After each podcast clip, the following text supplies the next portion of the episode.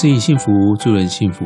我是永言校长，你正在收听的是延选好学频道，在这和你分享校园学习的大小事，还有大家关心的教育重要议题。上一集我跟大家谈到，阅读力是自主学习的基础，阅读应该广泛涉猎，不要有偏食症。我也和大家介绍了心腹讲堂的运作。这一集我将继续和大家谈阅读力的培养，聊聊新大附中的阅读 VIP，珠玉翩翩百书金句，以及面对大考素养命题，题本的文字数目大量增加，我们应该要如何强化阅读力呢？上一集我们聊到鼓励学生上新附讲堂演讲，来训练表达力。也借由演讲的准备，提高了学生阅读的质量跟深度。但不是每个孩子都善于或热于演讲。对于这些孩子，我们可以再多一些机会吗？除了新附讲堂，图书馆也用活动来辅助课程，多管道强化学生的阅读理解能力。除了在原本的课程跟评量增加了阅读文本的类别跟分量，还在多元选修的课程开设阅读相关的课，比如说科普阅读与写作、商业书报讨论、丰科普热阅读。有人好奇啊，科学啊不是做做实验、演算题目就好吗？还要阅读跟写作啊？刚刚提到校内有开设了一门选修课，叫做科普阅读与写作。啊，任课老师呢曾经邀请中兴大学物理系的陈慧玉教授来学校跟同学谈科普的阅读观念。陈教授同时也是物理双月刊的总编辑。他提到，物理的本质啊，很少是一目了然的。一篇好的科普文章呢，不只是注重在科学概念的阐述，也包含了呈现当时社会的样貌。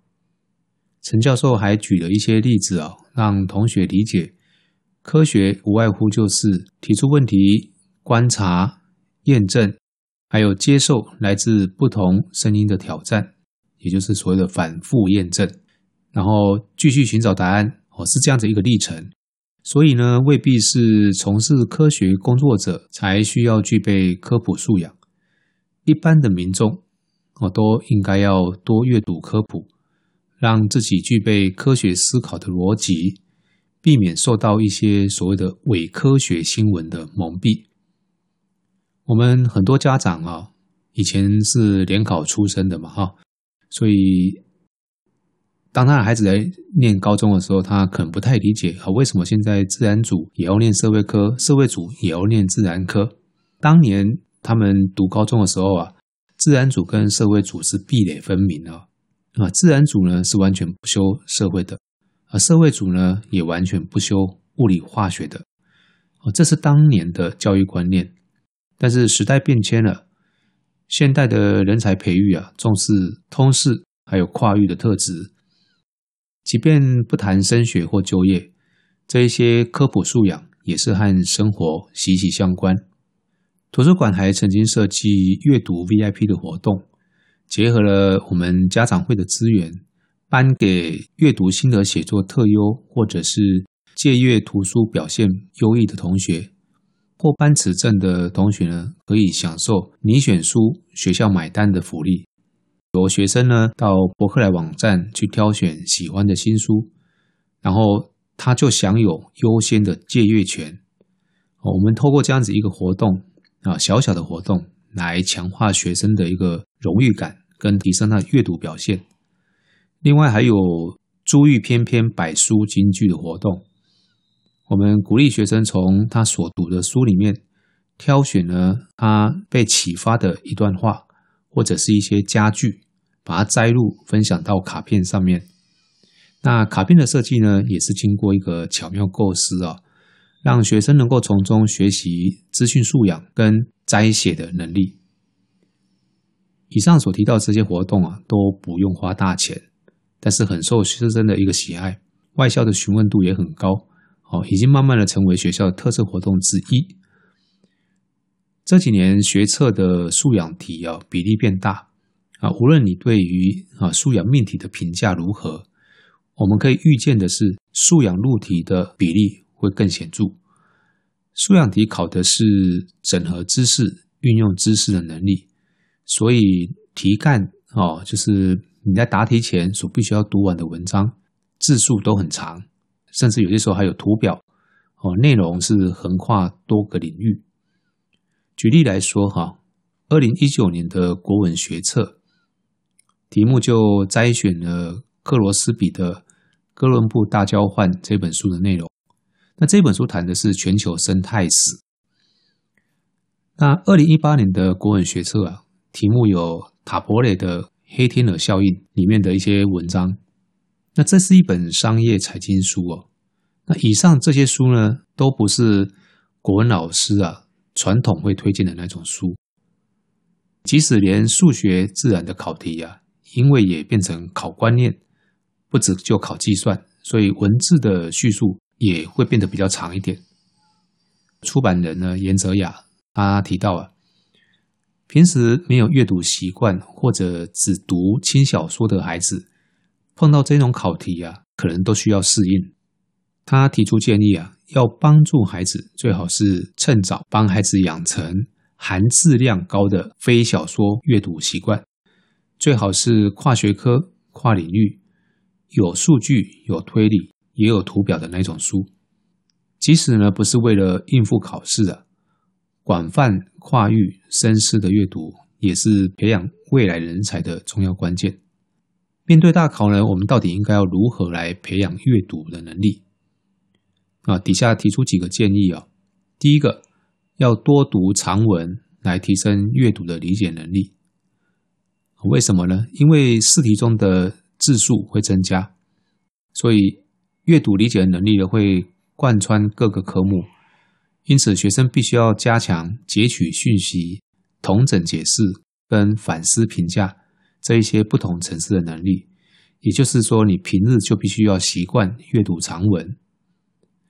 第二个呢是建议你要大量阅读各种不同类型的文本，不管是记叙、抒情、说明、应用，你都要广泛的接触。除了文字之外呢，还要能够解读表格、绘图、地图等这些非连续文本，也就是重视在生活中应用阅读的能力。第三是广泛接触多元议题的情境。包含了性别平等、人权、环境、海洋、生命、法治、科技、资讯，啊，这些多元议题都应该要多涉猎、多了解。那在社会情境中呢，可以多关注像投票选举、人口统计、公共政策、广告文宣、金融经济等这些不同议题。最后，我们来谈一个跟阅读有关的问题啊。很多人都会好奇，好，到底边读书边听音乐会不会受干扰？那这个问题我问过许多人哦，得到的答案是各不相同。但是洪兰教授啊，曾经在有一次演讲里面引用了大脑科学研究，对这个问题做了一个比较完整的说明，提供给各位做参考。他说，阅读的时候啊，需要动用到视觉皮质，还有听觉皮质。跟前脑的共同运作。举例子来说啊，当我们看到 cat 三个字母的时候，首先 c 啊这个字母会先传到我们的视觉皮质，然后到听觉皮质变成 k 的音，接着呢便会把它放到我们大脑的工作记忆里面。同样的 a 和 t 也是以此类推，之后呢将这三个字母组合在一起。我们就会知道它是念 cat，就知道是猫的意思。那因为阅读会牵涉到工作记忆啊，但是人脑的工作记忆呢，通常只有七加减二个单元。因此，如果我们在阅读的时候旁边有其他的声音刺激，那阅读的行为就很容易会受到干扰。所以，当孩子在看书的时候，绝对不要在旁边看电视或说话。因为这些行为呢，都会干扰到孩子的阅读。相信大家都有类似的经验，在输入电话号码的时候，如果旁边有干扰，我们听到的号码会因为呃这个打岔然后忘记，也是类似的道理。古人说：“书中自有黄金屋，书中自有颜如玉。”我倒是认为书中住着一位智者，每一位作者呢，就像一位老师。那一本书呢，只有几百块，你阅读了它，就像聘了一位老师跟你私下对话。说实在，实在很划算。那出门旅行的时候呢，我习惯有书来相伴哈。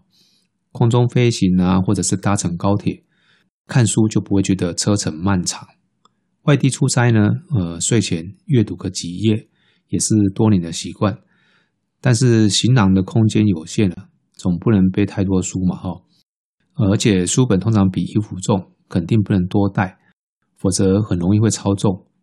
因此呢，呃，每一次要出门的时候，选书啊，就成为我经常要面对的选择。那面对书架呢，我只能够选择带一两本书来陪着我，否则就本末倒置，到底是要出门看书，还是要出门旅行？但是最近呢，拜电子书出版的数量种类变多了，阅读器也越来越便利，所以出门的时候呢，可以不用太担心带的书会增加行李重量。放在手机里面的书啊，一点都不占重量。虽然我个人还是比较喜欢纸本的阅读啊，但是出门在外的时候呢，利用这些电子书跟杂志，倒是解决我不少的困扰。所以忙碌啊，真的只是借口。你如果想阅读，随时都可以读。那时间少就读个一两页，时间多的话呢，你就可以欲罢不能。建议大家等车、坐车，不要只有划手机。把英文单字本啊、口袋书啊拿出来背一背，都是很好的事。人生是不停的学习哦，滴水穿石哦，日久就会看到差异。记得的是知识，忘记的变气质。也不要再拿所谓的理工背景啊，哦说写文章啊你不擅长。其实不管你是理工背景或人文背景的。只要多读、多想、多写，你的文章至少一定会变得很通顺。重点是什么？重点是你的思维进化了。各位看看张忠谋先生，哦，是一位温文儒雅的科技人，你就知道我所讲的意思了。阅读力的单元呢，我就跟各位聊到这边，感谢你的收听，欢迎各位朋友追踪严选好学频道的 YouTube 或 Podcast。按下订阅加分享，我是永言校长，言学好学，下次见。